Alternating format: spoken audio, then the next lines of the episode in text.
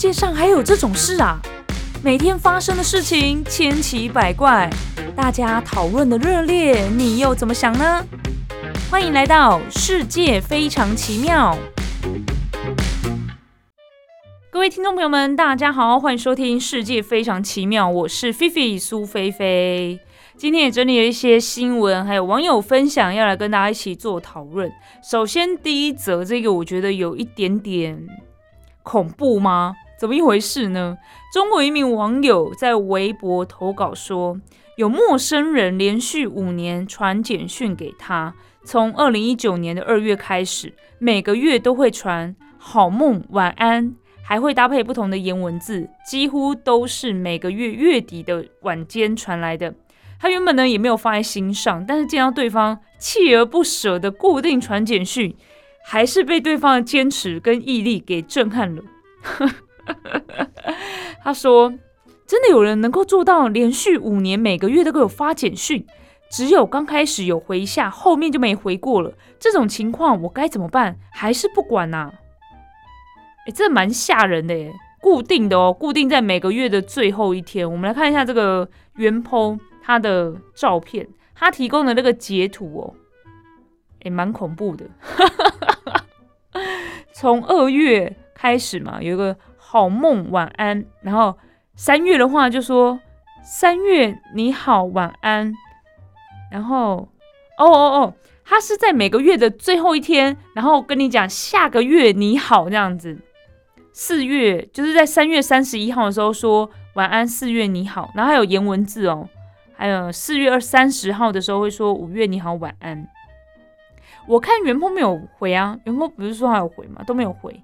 然后就是每个月的最后一天会讲下个月你好这样子，但他不知道是谁耶，所以这个人是怎么知道袁坡的号码？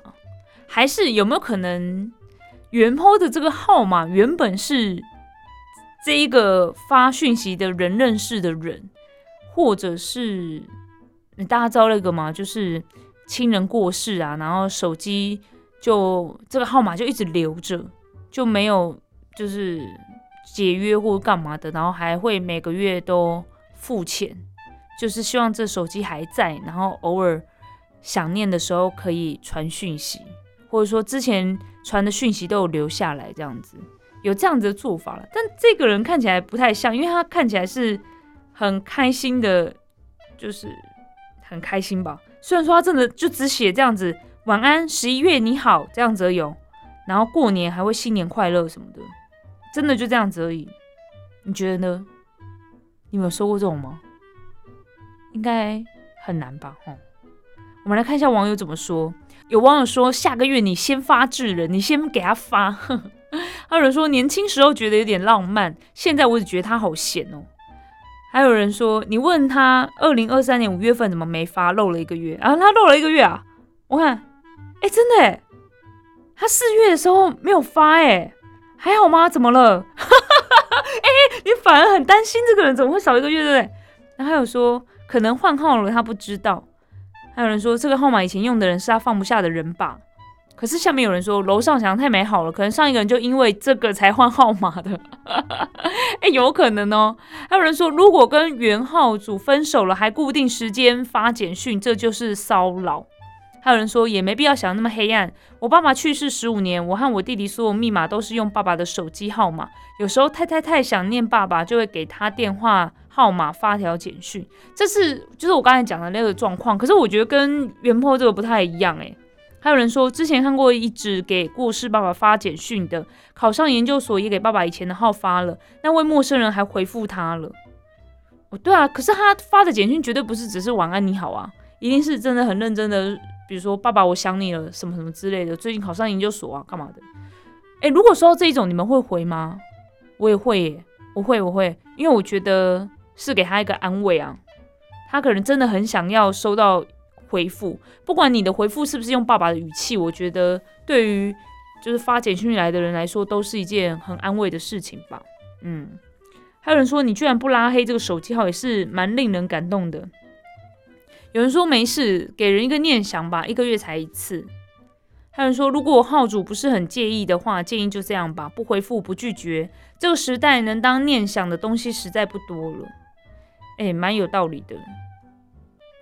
嗯，我我记得前几天也有看到一个，就是是人家做那个截图翻译的啦，然后就是是国外的一个女孩子，然后她打电话给她妈妈，然后一接通就直接哎妈什么什么就开始讲噼啪一堆。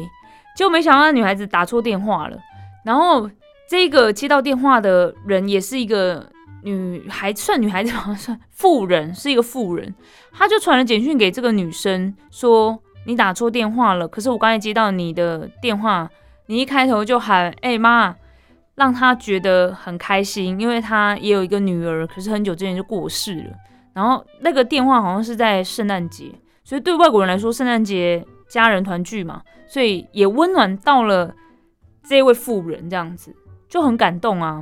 然后还有很多，我也不知道是不是真的，应该是也有真的啦。然后也有被拍成影片，就是诈骗集团有没有？诈骗集团要骗老人家，然后就会说妈救我什么什么之类的吗？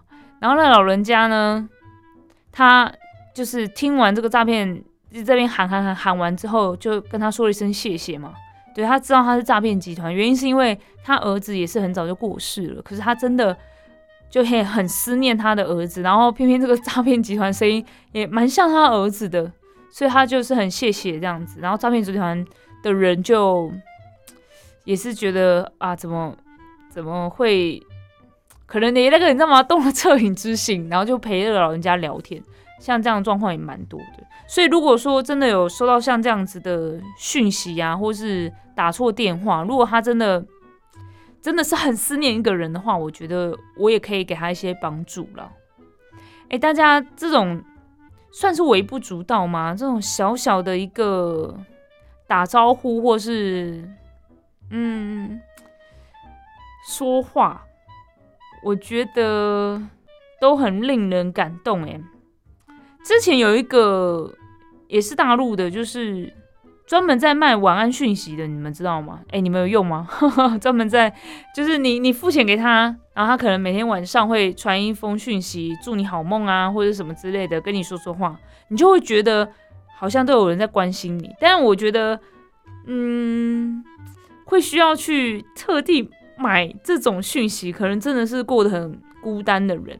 但如果说你身边是还有朋友圈的，我我建议大家都要走出去，多多跟朋友联络。你不要等人家来私讯你啊，你先私讯别人呐，先去关心大家嘛，对不对？这个世界上就是需要大家就善待他人，然后多一点温暖啦。我觉得这个很重要。我跟大家分享，我很喜欢终身名菜嘛，这有跟大家讲过吗？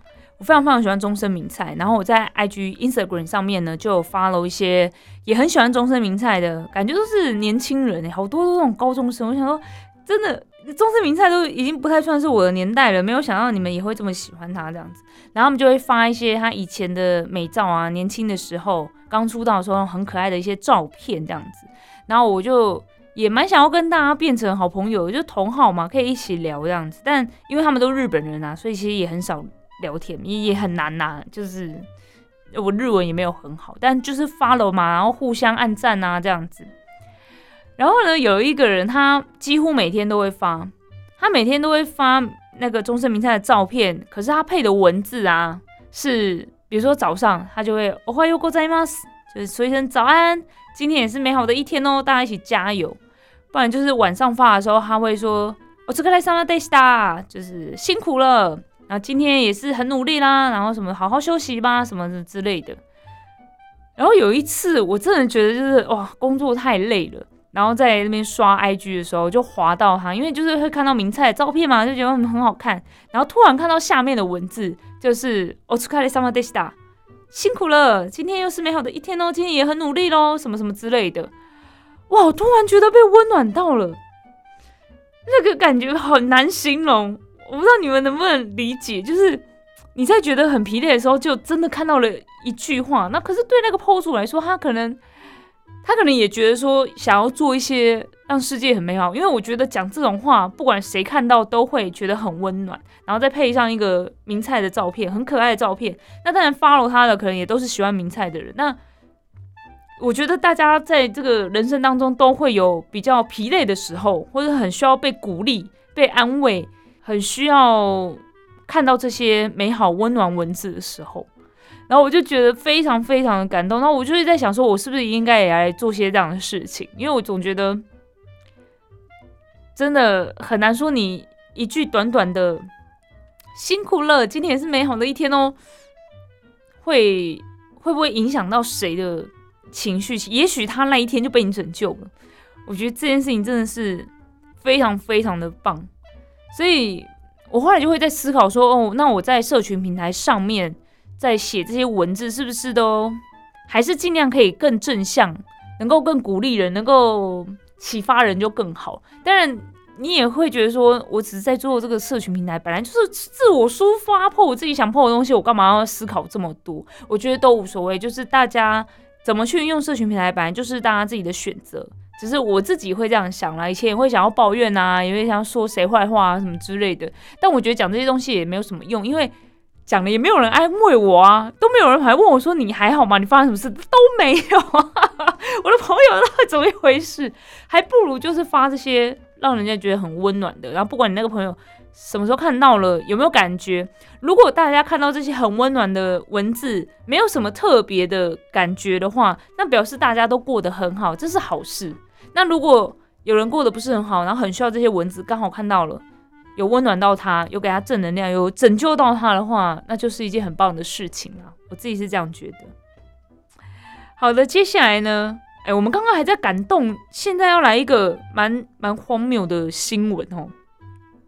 好，根据印度媒体报道呢，有一个很离奇的事件发生，有两名喝醉酒的歹徒呢，在晚上骑着摩托车，大胆的抢劫在路上遇到的一对情侣，然后歹徒就要求情侣交出钱来，甚至还动手搜了这个男子的裤子口袋，但可惜的是，歹徒遇上的是一对穷酸情侣，男子口袋里面只有一张二十卢比的纸钞。约新台币七点六元，等等等等等，新台币七点六元。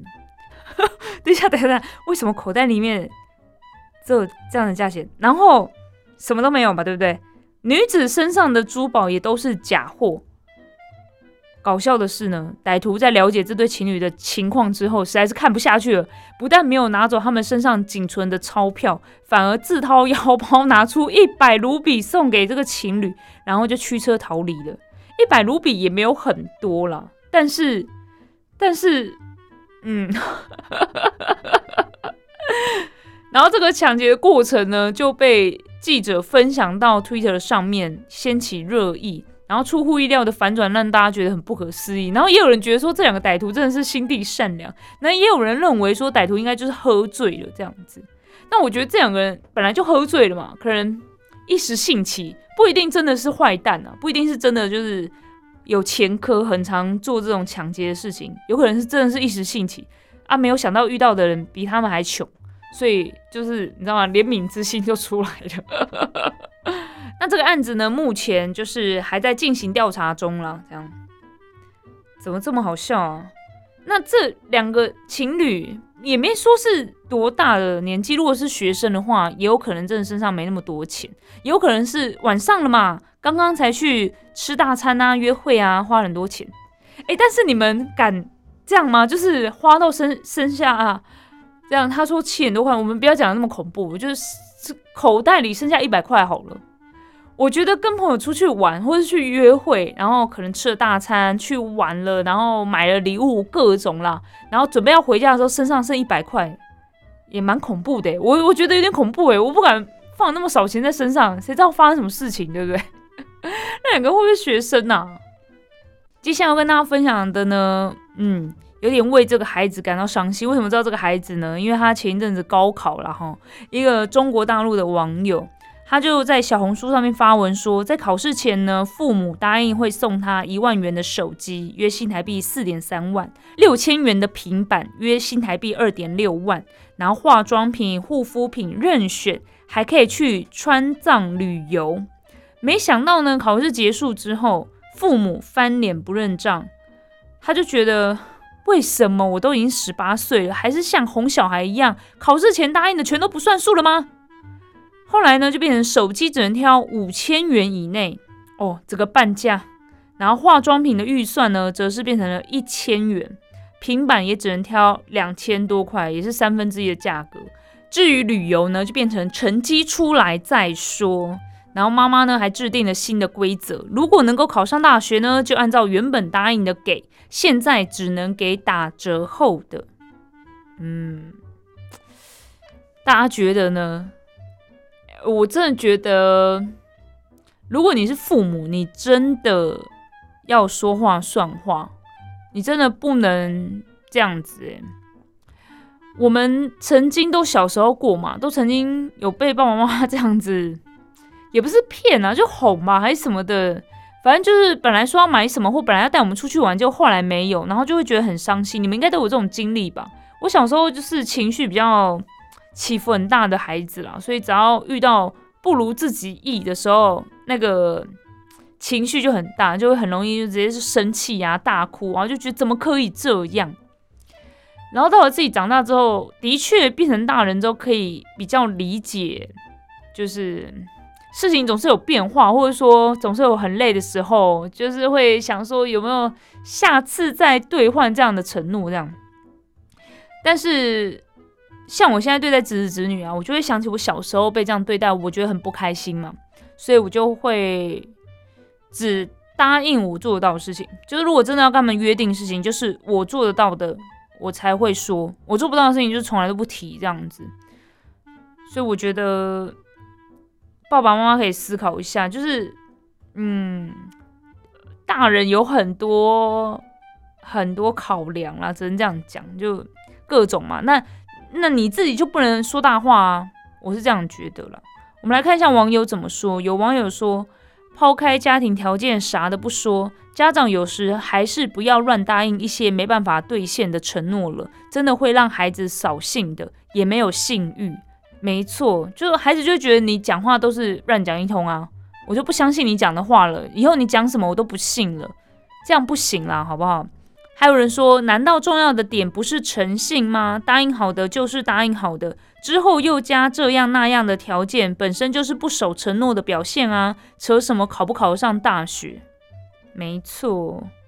还有人说，父母答应好了给买的，凭什么反悔啊？还有人说，重点就在于承诺了不做到，而不是花父母的钱做不到别承诺。对啊，那你觉得好？一只手机一万块很多，你一开始觉得五千块的我可以。你上大学我就给你五千块的手机，那你想要更好的，你就是上大学之后自己去打工去赚钱。如果你本来就是抱着这样的想法，那你一开始就说，那我就给你五千的，那 OK，那就那就 do 啊，然后就去考试啊，就是对啊，本来就是这样子。那你硬要这个孩子要一万块，你就说好，没问题，问题。那等你考上再说。结果真的去考试了，然后如果真的考上，那你又不给人家，这我跟你讲，真的是身教重于言教哦。小孩子如果看你这个样子，如果你从他小时候哦，从他牙牙学语啊，从他幼稚园啊、小学啊，你就一直在忽悠他的话，会让他觉得这件事情是对的，会让他觉得他去忽悠他的朋友、他的同学、老师，甚至他未来出社会随便乱忽悠人，这是对的，因为在家里这样的行为是可行的，这样很可怕哦。你们就养了一个对社会会有影响的孩子，然后还有人说考上大学就按第一个算，说明平时可能成绩不太稳定，可能看起来是专科水平，家长才敢这样夸下海口。我觉得也不能这样，我觉得家长也不能这样，就是哎呀，反正你一定考不上啦，好啦好啦，跟你赌啦。我觉得光是你那个态度啊，你一定考不上啦，好啦，就。很打击孩子的信心了我其实非常非常不喜欢这种，就是哎呀，你一定是怎样了？哎，就是那种有点调侃呐，还是酸的那种意味。尤其在于孩子非常在意的，像这种胜负的上面，什么成绩跟人家比赛，或者是跟什么什么，就是他想要努力去争取的一个项目。如果在这个上面你还用这种方式去调侃他，他会不想努力，他会觉得反正我再怎么努力，爸爸妈妈还是觉得我做不到，那我干脆不要努力好了，我就躺平，我就耍废好了。所以一定要改变你的教育方式啊！大家，你一定要用鼓励的方式。你了解他的条件状况，那鼓励的方式，你不要说什么哦，你一定要考上第一志愿，我就给你手机。如果他现在的成绩大概就在第五志愿好了，那如果你考上第四志愿或第三志愿，就距离他现在的程度，他再往上一点，再努力一点是可以达到的。或者说他也看得到希望的，那你去鼓励他，那你不要用调侃的方式去做，说明他就可以考上第一志愿也不一定，因为他觉得他做得到啊，他突然有那个信心，他觉得他做得到，一定要用这种方式去鼓励孩子。那如果他真的考上了，呃，比如说第四，哇，比想象中的还要好诶，很棒，然后就鼓励他，他就会觉得，哦，父母是真的觉得他做得到，觉得他。可以拥有这些，我我觉得那个有时候真的是一个心情问题哦，他跟你是不是实际获得这个奖励啊，或者是你获得这个名次啊，没有，他是那个心情问题。他觉得他可以做得到这件事情非常非常重要。诶，我以前小时候也没有嗯特别的想过这件事情，是我后来看了一部日剧叫《Lucas》，台湾翻译叫做《菜鸟总动员》，是打棒球的，在讲一群不良少年。然后来了一个很热血的老师，那一样啦，就是看起来像老梗，可是那个老师的教导方式，我觉得跟以前小时候看的那个 GTO 鬼冢英吉又有点不太一样。他真的是用很温暖、很开朗的态度面对这些学生，然后找到他们的问题点。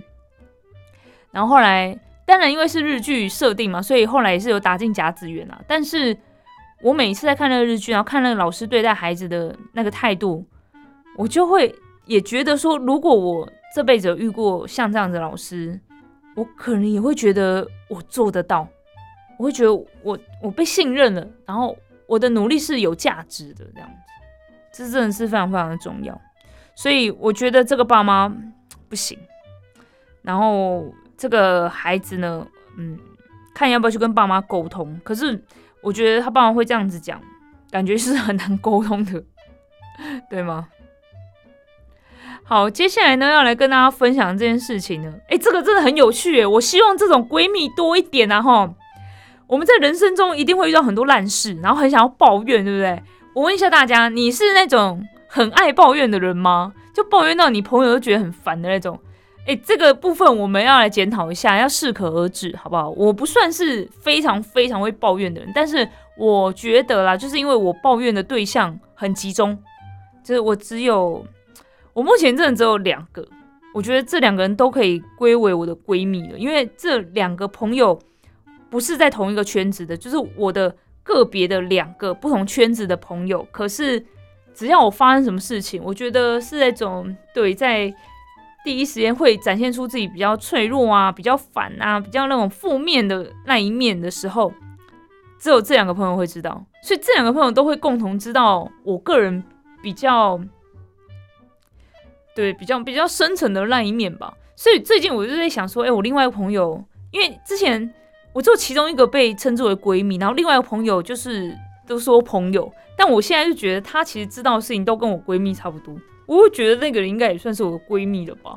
嗯，我我就是一有什么事情就会很想跟他们讲啊，可是他们都会鼓励我，都会给我很多很正面的回馈，不然就是跟我一起骂。那这两个人如果跟我抱怨什么，我也会跟着他们一起骂。所以我觉得这个关系有点不太一样。如果说你的那个朋友呢，不是会就是跟着你一起骂，就是你有任何烦恼，你讲出来都没有关系。我觉得我们就是彼此会有觉得你就讲吧，没关系。然后我这边听你吐苦水，听你丢垃圾，OK，是因为我们对于这个人也很信任，然后也很希望他变好，然后不会抗拒他的抱怨。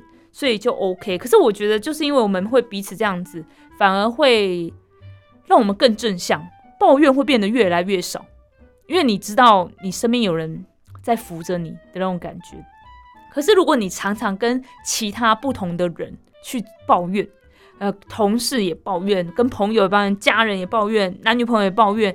就是一直重复在讲这些事情，就会让大家觉得你这个人怎么一直在抱怨啊？然后怎么一直散发负能量？我一定要接受这些吗？这样子，所以大家如果你就是一个爱抱怨的人，要检讨好不好？好，然后如果说你有这样子的闺蜜，我觉得也蛮好的。有一名中国的网友呢，他说他因为一点烂事导致心情很糟，然后有种想要干翻整个世界，然后有想要发疯的冲动，所以呢就私讯了闺蜜，然后开门见山就说：“我靠，我真服了！我跟你讲，我就是这个情绪很高涨，你知道吗？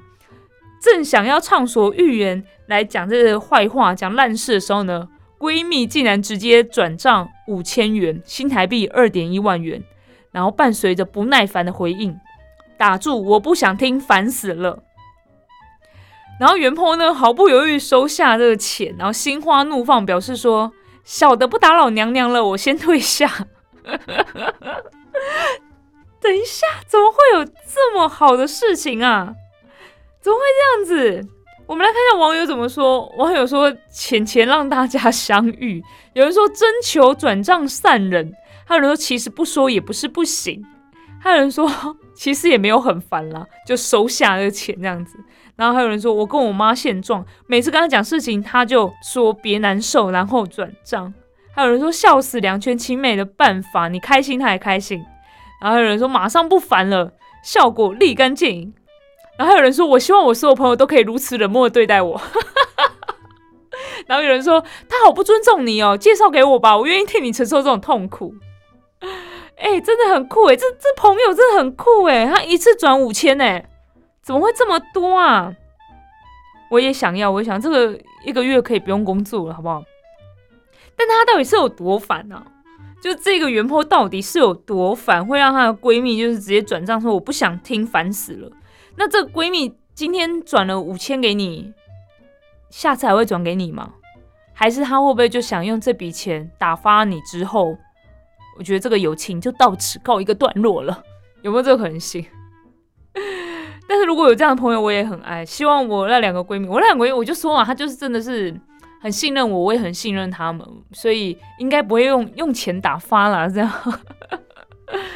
再来要跟大家分享这一则呢，也是闺蜜哎。我们是不是应该定义一下什么是闺蜜啊？我总觉得大家好像随便什么人都可以当闺蜜，然后都来讲闺蜜的一些很奇怪的事情。如果闺蜜会做这些奇怪的事情，那种就不叫闺蜜了，好不好？闺蜜是会考虑你的心情的人，好吗？中国一名女网友呢，她在微博上面发文吐槽说，前阵子呢跟两个从小学到现在的好姐妹约了聚会，没想到两个人临时都说要带家属。是男朋友吗？男朋友应该不算家属吧。其中一个说：“我弟也去加我男朋友看电影，带上他们玩就不用了。”另一个说：“我妹也去加一个，带她去一下。我第一次带她。”然后这两个闺蜜呢，都是约会的前一天才说要带人的。然后原朋友有不断强调说：“就我们三个吧，我社恐，不要干嘛这么多人，好烦。”但几次反对都被无视。那其中一个人还回应说：“电影一两个小时的事情，看完就带他们回去了啊。”袁坡一听，直接理智线断线，就觉得这两个朋友都不尊重自己，所以这次就不去了。下次如果已经约好了，麻烦要带家属，不要临时凑。然后最终就是不欢而散了。那袁坡对此就觉得很不解啊！啊，明明就已经约好了，还临时带家属，什么意思啊？我跟你家属不熟啊，明明就是放松场合，却很尴尬，社交又很累。完全失去了朋友之间聚会的意义，你们觉得呢？我完全理解这件事情。诶，我觉得小时候还会有这种带家属。这袁坡没有说他几岁啊，他没有说。我觉得小时候会，可是长大完全不会做这种事情。我说长大是可能要出社会了，出社会谁还会带自己的家人朋友？因为你的家人也自己有聚会吧，除非那个。所谓的弟弟妹妹跟你年纪真的差很多，就是你出社会好，我们算什么二十五岁好了，然后你弟弟妹妹现在十三十四国中生，可是你都已经出社会，你去了聚会场合带国中生去干嘛？这也很奇怪，而且为什么一定要带家人出去啊？我自己是觉得很奇怪，比如说像我之前如果跟朋友去唱歌啊干嘛的，如果带我哥哥弟弟出门，我就觉得很奇怪，可是。他们也不是不认识，可是又不是很 熟的朋友，所以那种感觉是，就是人多好玩的场合。我觉得，我不知道，我总觉得带家人你就要顾虑家人那种感觉。但家人都说你不用顾虑我啊，我就是跟你朋友一起玩啊，一起玩，一起玩。可是我就觉得，我就觉得不自在，所以我觉得这件事情很奇怪。但是在我念书时期，这种事情有发生过。然后到了出社会之后，这种事情真的是，呃，怎么讲啊？就是你也想要玩，那你就自己去找朋友玩嘛。就是你玩你自己的，然后看电影也是啊。就是我跟我朋友约这个时间看，那你为什么一定要这个时间看？你可以找你自己可以的时间，或者找你朋友去看嘛。然后如果说是带这种所谓的还是学生的弟弟妹妹的话，我也会觉得你就在家就好啦。你为什么一定要跟着我去呢？有什么一定要我带着去的事情呢？爸爸妈妈不在家吗？或什么呢？小朋友自己在家会怎么样吗？然后如果说需要吃饭干嘛，我就给钱他去，就算去便利商店买个便当吃还什么都还行的，都还做得到吧？对啦，我就是很反对带家人、兄弟姐妹一起出去的人，我就觉得很奇怪。我我我觉得是这样子，看那个场合，如果那场是我跟姐妹聚会，请问我带家人去干嘛？然后如果那个场合是，呃。我觉得这种场合就是真的要只有这一次，如果不跟，就可能，比如说什么啊？我总觉得有这种事情，呃，大家一起去讲一个难度比较高的浮潜好了，大家懂那个意思吧？就是今天约浮潜。那因为可能有教练，或者说刚好有个朋友是教练，有个朋友会浮潜，然后他愿意带着大家一起去浮潜。像这一种就是一定要凑一个团的那种状况的话，我觉得带家人 OK。就是哎，你们有没有要去？刚好有个朋友会浮潜，然后就可以带着大家一起去。这种的话，我觉得是 OK 的。但是说今天我要去喝下午茶，带家人很奇怪。对不对？我觉得可能还是要看场合啦。我们来看一下网友怎么说。有网友说：“都姐妹聚会了，又不是家庭聚会，带什么家属啊？”还有人说：“真的好烦这种哦。”我之前节日也是说好和闺蜜去山上，就两个人玩两天，结果当天都到她家门口接她了。她说她儿子也要去，她明知道我巨讨厌小孩。儿子哦，那这儿子多大？可能要看一下。哎，如果儿子已经国中生，我也觉得蛮烦的。就是国中生已经是一个可以照顾自己的。年纪了又不是小学生，然后还有人说，有一次闺蜜趴带孩子也就罢了，有个姐妹直接带了个老公，还说啥她在当地没有朋友，带她出来社交，整个就是尴尬到极点聚会。什么叫带她出来社交啊？等一下她需要社交，我们也要跟着社交，哎，是什么意思？那社恐人怎么办？我真的觉得好气啊！还有人说，姐妹聚会都会提前问有没有甩不掉的家属，比如孩子今天没人管，或是已经跟老公约好在先，我们约在后。基本上说不带家属，那就都想办法不带。这种的话就约别天了啦，就只能这样子啊。就是你今天你老公没办法帮你带孩子，那你就不要来，你就就就下次吧，下次有空再约了啦。还有人说拖家带口出来玩，姐妹聚会又不是家庭聚会，到底在搞什么？还有人说。那你就带上你爸妈，呼趴呼。我倒是还好，因为我就是嗯，会到这种所谓的闺蜜聚会、姐妹聚会的，就像我刚才讲的，我的两个真的是可以归为闺蜜的朋友都没有小孩，所以出来是非常自由的。如果有小孩的话，那种就真的是目的，他就变成要看这个小孩。就是哎，你带孩子来，我们看看这个孩子这样子，也蛮奇怪，对不对？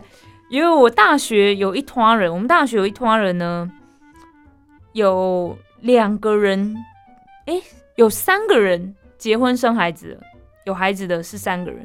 然后有一次，也是因为我有个朋友嫁到美国去，然后难得回来台湾，所以就会聚会这样子，然后也。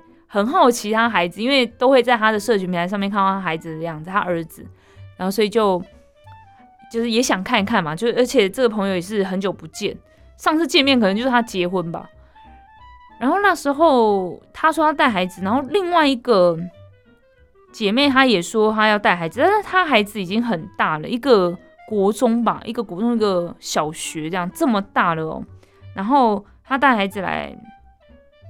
呃，就就小朋友也就坐在旁边，就是一起吃饭，也没聊什么。可是我总觉得小孩子自己也会觉得很无聊吧，就是妈妈一直在跟姐妹在聊天，然后你可能我也不知道为什么小孩这种时候就会一直想要叫妈妈，任何事情都可以叫妈妈，然后他妈妈就要分心啊，他什么怎么你要拿什么东西啊，你要点什么什么之类的，然后又没办法好好跟姐妹聊天，嗯。我也不知道哎，我觉得很偶尔的这么一次哈，就是哦看看哎孩子已经这么大了这样子，我觉得还行，但没有说就是乐意到每次聚会孩子都来这样子。对，我就觉得好像还是要应付了孩子，虽然说呢应付孩子也是他妈妈的事情啊，但我不知道哎，我只我嗯对我我不确定哎，我我如果当妈妈之后。就很难说嘛，我们话不要说死。也许我就突然当妈妈了，也不一定。带孩子出去聚会，我觉得会有点麻烦。我不知道，到时候再说啦。你有相关经验之后再跟大家分享。好，来最后来跟大家分享这件事情呢。哎，我一开始啊看到这个标题的时候，想的是 A 的那个方向，就没有想到呢，大家的留言是往 B 那个方向。我们来看一下怎么一回事。有一名十八岁的女网友呢，她就说她跟她男朋友目前都是十八岁的学生，两个人上同一个分科冲刺班，就是要考试嘛。然后每个假日呢，都会一起搭火车去补习。可是呢，她说她男朋友啊，在路途中呢，都会跟妈妈报备行踪，让她感到非常的不满。她都会说：“妈，我到新竹火车站喽，妈，我到补习班了。”她就觉得。就只差没跟他妈说中午吃什么喝什么跟有没有拉屎，我看到都怀疑他还在喝奶吗？都满十八了还在报行踪，是有病吗？那袁鹏呢就说他也曾经问过男朋友说为什么要这样跟妈妈报备行程啊？然后男朋友是说让妈妈安心很正常啊。他听了之后更生气，觉得一点都不正常。然后他就在这个文章的最后呢很生气的说。哪里正常啊？他妈也在好笑，都十八岁了还不放手，根本控制狂。孩子长大了就要放手好吗？到底多怕儿子走丢啊？根本变态。好，原 po 的文章到这里，你们觉得呢？你们觉得呢？跟妈妈报备行程，十八岁，对，有几个关键点，就是他是十八岁，有女朋友，可是他是搭火车去补习班。你们这样。会觉得他是妈宝吗？妈宝是很类似这样吧？是吗？我们一般听到所谓的妈宝男，好像就是在在聊天的当下会有一个口头禅，对不对？就是我妈说，哎，那你什么什么怎么怎么样啊？嗯，我不知道哎，可是我妈说什么什么什么之类的那种，就好像比较没有自己的主见。然后什么都要听妈妈的话，然后有任何需要他做决定的事情，他也会说：“我先问一下我妈。”这种才比较算是妈宝男吧？报备行踪还好吧？而且他是孩子诶，我其实觉得就算十八岁了，他还在考大学耶，高中生诶。我我自己觉得，如果我我儿子现在十八岁，我还是觉得孩子。我觉得妈妈会觉得孩子就算四五十岁了，都还是孩子啦，对不对？报备行踪，我觉得这样讲好像又觉得蛮合理的。我们来看一下网友怎么说。没有想到网友一面倒的批评这位元 po，有人认为他很没有礼貌，批评他没有家教，然后也有人认为说男友这样做其实很正常。就因为有人觉得说十八岁其实还是很年轻的阶段，很多思考都不成熟，主动跟家长家人报备是合理的。然后要元 po 不要随便滥用妈宝这个词。对啊，十八岁其实还是很小哎，我觉得十八岁其实还是很小。我们来看一下网友怎么说。有网友说到时候就不要男朋友跟你报行踪。有人说我觉得你比较可怜，人家跟妈妈报备关你啥事啊？还有人说跟妈妈报平安很正常好吗？怎么会用变态形容？等你自己当妈妈就了解了。还有人说你根本没有看过什么叫妈宝，你男友反而让人安心，完全不会报行踪的，出门跟走丢一样。诶，到时候就别奢望他出门去哪都会跟你说。你如果觉得这样更好，那我劝你赶快分手，别糟蹋别人的青春。对啊，这样孩子很乖耶，很乖很乖。而且我觉得搭火车，我觉得搭火车可可能你知道吗？就是火车它只是一个交通工具，说不定距离没有很远啦，但是就会觉得，对啊，我自己会觉得搭火车是到多远地方啊？可能还是会担心孩子的安危啦，这样子。不知道大家觉得怎么样呢？如果你听完今天的分享，有想要跟我一起做讨论的，欢迎留言或写信来告诉我。那以上就是今天的世界非常奇妙，我是菲菲苏菲菲，我们下次见，拜拜。